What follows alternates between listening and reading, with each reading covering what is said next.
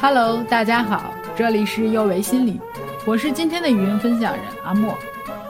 网上这两天有一个视频，一位外卖小哥在马路上将外卖砸在地上狂踩。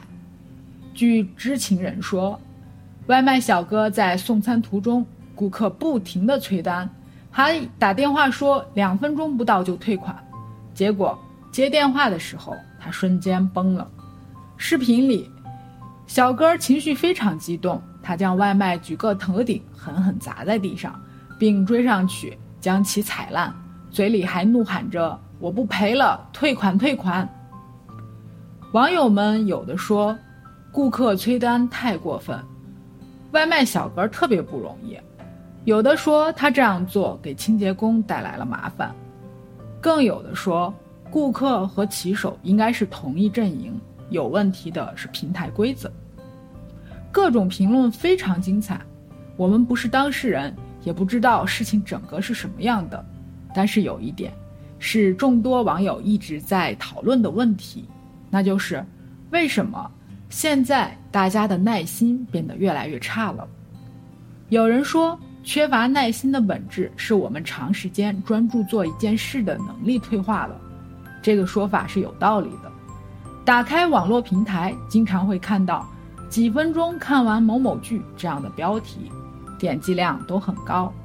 如果你想获得一些专业知识，比如想了解焦虑的诱因，不用去看什么生理心理学、变态心理学、发展心理学等一本本比砖头还厚的专业书籍，搜个干货，就会有成千上万条条目等着你去查看。只要一部手机，我们就可以在无数时间的缝隙里轻松看到一个又一个信息，这就是信息的碎片化。碎片化信息的获得让知识变得越来越容易得到，但同时缺少了思考、加工、体验、复述等重要的过程。我们对知识的理解浮于表面，我们所谓的获得只不过是囫囵吞枣的看到罢了。但这种短平快的刺激又容易让人上瘾，我们就越来越没耐心长时间的关注一件事情，更别提主动钻研困难的事情了。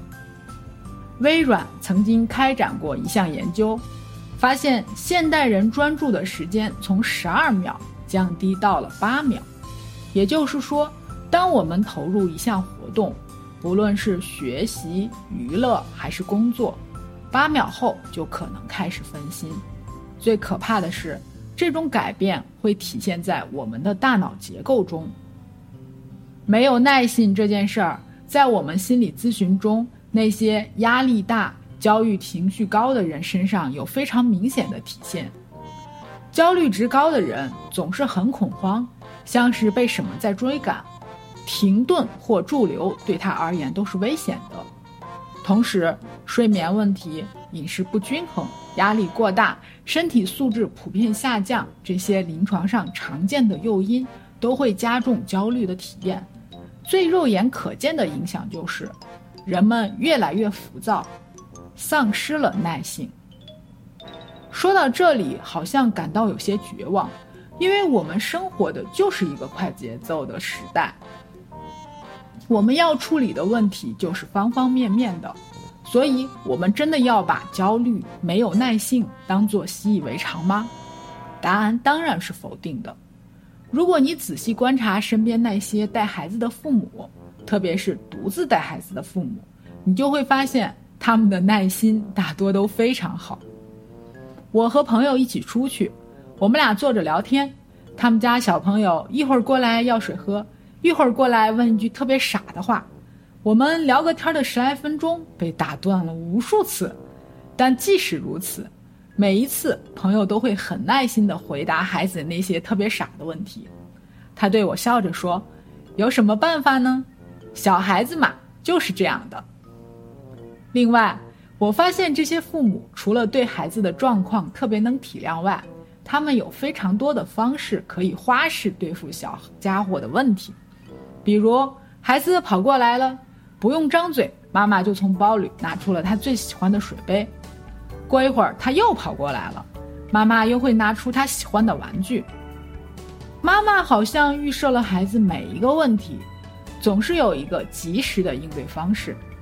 当然，他们不是一开始就是这样的，也是经过了一段时间的地狱般的折磨和练习。耐心是可以训练的。著名的棉花糖实验告诉我们，如果你的忍耐得到了奖励，你就会慢慢的对这个忍耐的力量有所体会。孩子就是会失控，会哭闹。如果一开始你束手无策，不耐下心子想办法去应对的话，那么每一次你在面对一个问题的时候，都是一个新的状况。像点外卖这种事，提前做几手准备。不要把外卖不按时到，自己就饿死这种选项当成唯一选项。如果事情真的来临了，我们就不会那么抓狂。如果我们所面临的问题大多都在我们的能力范围之内，它就会变得很容易解决。我们是没有那么多负面情绪的。越了解你的互动对象，多做几个应对方案，越少让处境变得失控。我们的耐心就越是会提升。柏拉图说：“耐心是一切聪明才智的基础。”爱因斯坦又说：“耐心和恒心总是会得到报酬的。”耐不住性子，三分钟热度是每个人都会有的状况，不必为此感到自责。但是，我们想要与他人、与这个世界更好的相处，我们就要去成长，去改变。说到这里，我帮大家做一个总结。首先，我们要相信耐性是可以训练出来的。其次，我们要有一个好身体，规律的睡眠、健康的饮食、作息以及好的心理状态，会让我们在面对任何事情的时候都更能耐得住。第三，要防止碎片化信息对我们注意力的伤害。最后，在任何问题来临前。都多做几手准备。当我们面对问题时，解决的方法越多，我们面对这个世界就会越自如。